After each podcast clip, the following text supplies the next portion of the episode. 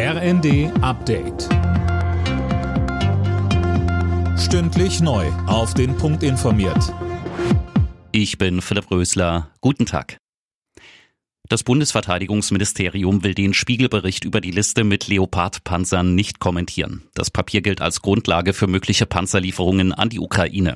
Mehr von Tim Britztrup. Verteidigungsminister Pistorius hatte angekündigt, dass erstmal der genaue Bestand erfasst werden soll, bevor Leopard-Panzer an die Ukraine geliefert werden. Der Spiegel berichtet, dass es so eine Liste schon seit Monaten gibt. Demnach könnten rund 20 Panzer abgegeben werden, die aktuell nur bei Übungen eingesetzt werden. Die Ukraine fordert seit langem westliche Kampfpanzer, um sich gegen den russischen Angriffskrieg verteidigen zu können.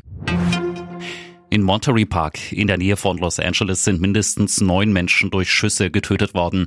Offenbar hatte ein Mann in einem Club um sich geschossen. Dort wurde gerade das chinesische Neujahrsfest gefeiert. Der Hintergrund der Tat ist noch unklar.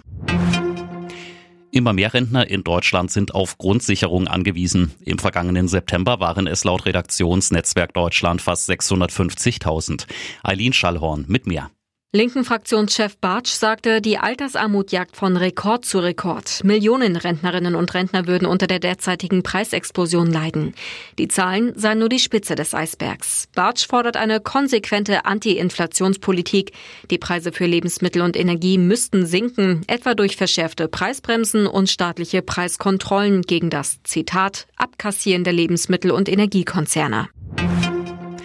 In der Fußball-Bundesliga stehen heute noch zwei Partien an. Dortmund empfängt Augsburg. Außerdem spielt Gladbach gegen Leverkusen.